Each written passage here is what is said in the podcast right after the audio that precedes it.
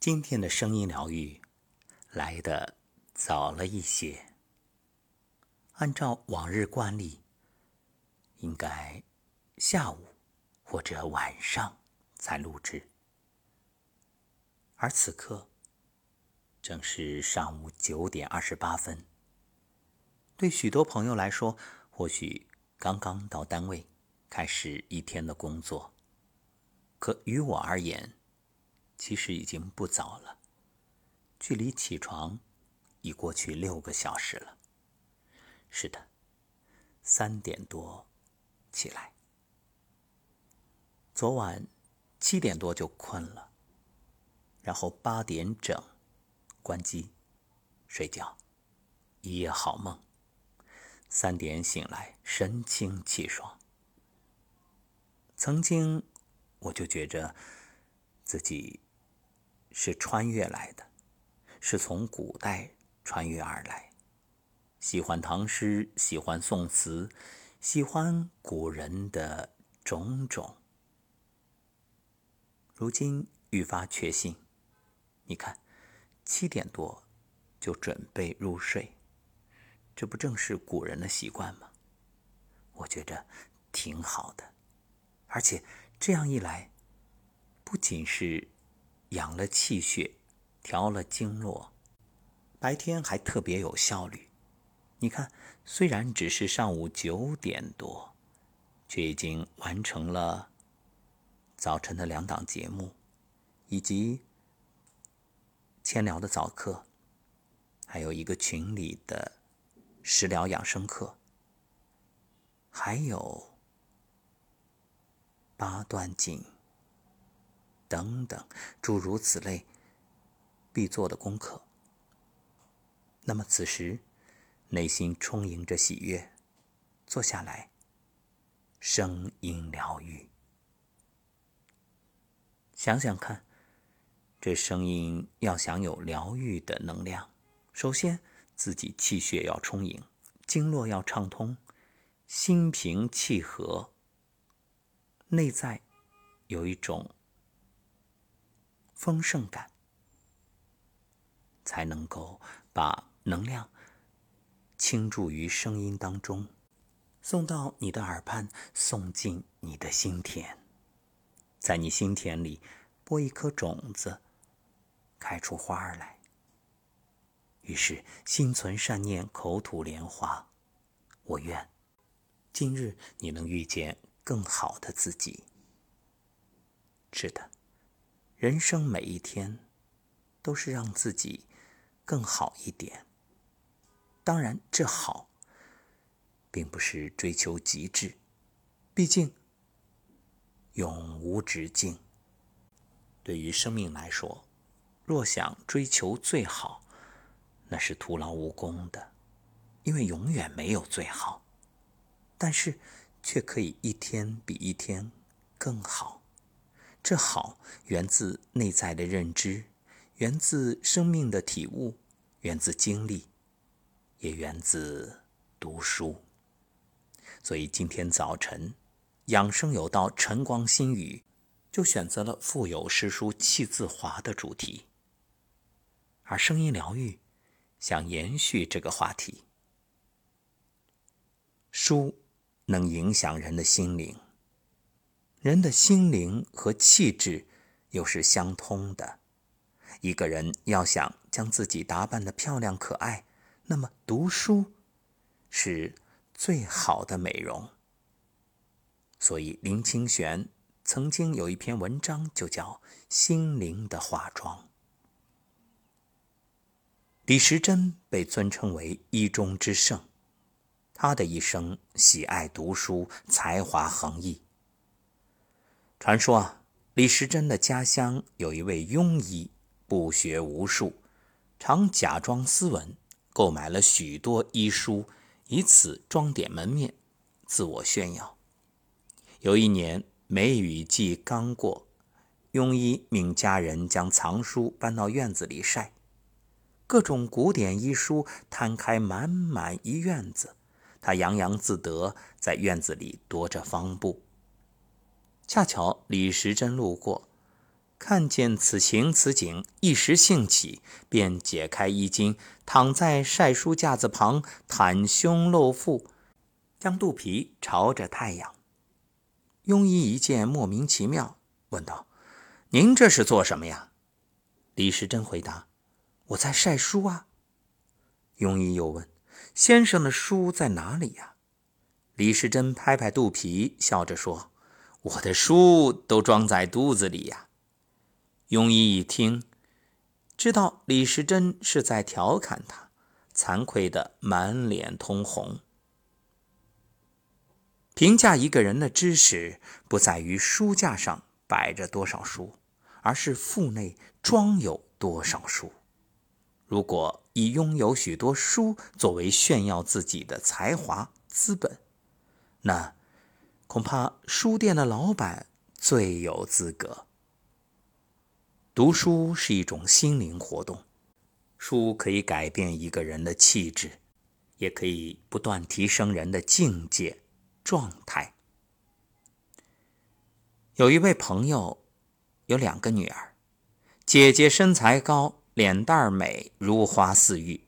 遗憾的是，爱翻舌弄嘴，所以街坊邻居都叫她长舌头。妹妹个子矮，鼻子塌。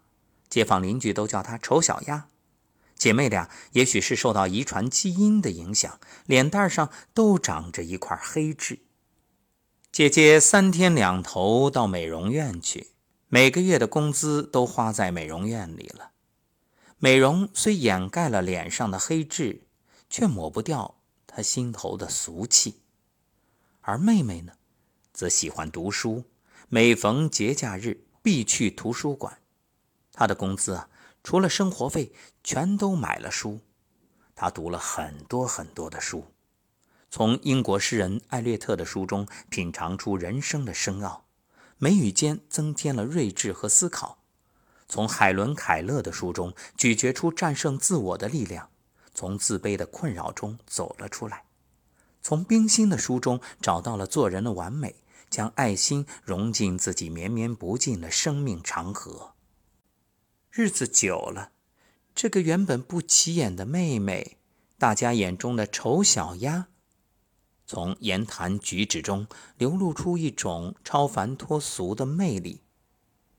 果然蜕变成了白天鹅，甚至脸蛋上的那块黑痣，也变得格外可爱，招人喜欢。当然，我们并不反对去美容院。这个呢，也可以让你修饰，扬长而避短，变得外在美丽。不过，到图书馆或者在家里手捧一本书，这则是心灵的美容。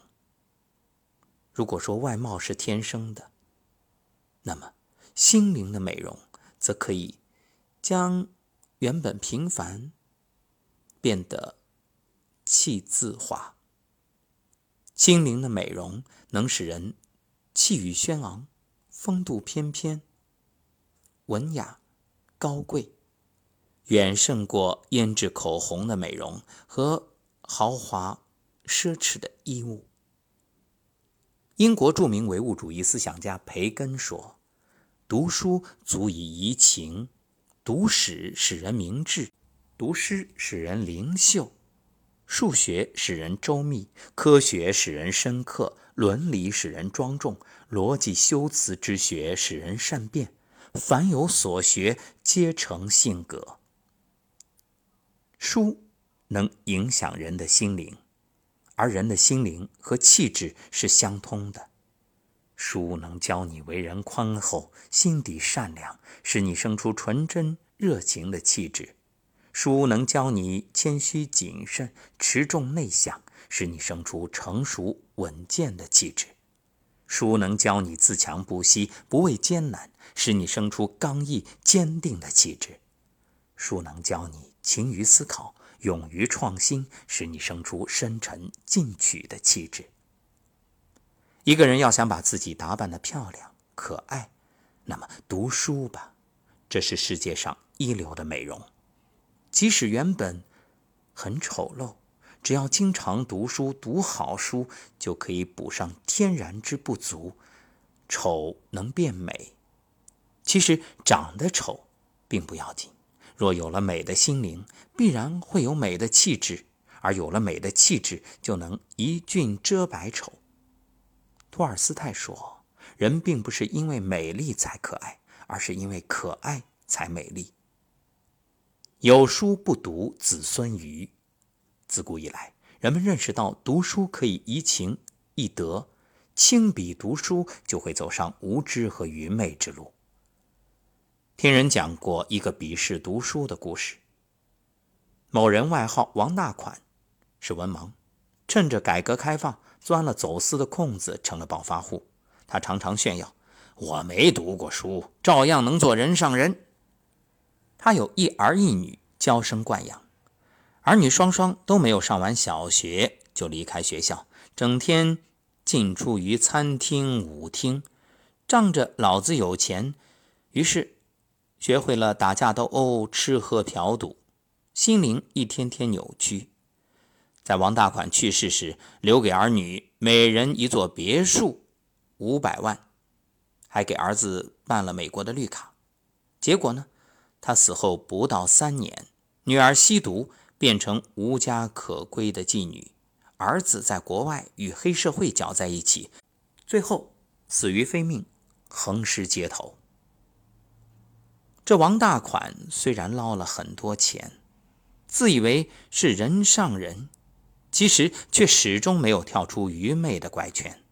他以为儿女有钱了，有别墅了，就能成龙成凤了。他哪里知道，不跳出愚昧的怪圈，即便是龙种凤种。也会变成跳蚤、臭虫，这就是有书不读子孙愚的可悲下场。是啊，不读书，人们就始终在一种愚昧野蛮的状态，精神家园永远是光秃秃的荒漠。相反，若有了书，读好书，好读书，就会走进文明，走向成功，能够获取智慧。欢乐，以及沉甸甸的人生感悟。最后，就把今天这档疗愈节目中的八个字送给大家，你我共勉：凡有所学，皆成性格。你的心在哪里？你的时间花在哪里？你的人生成就就在哪里？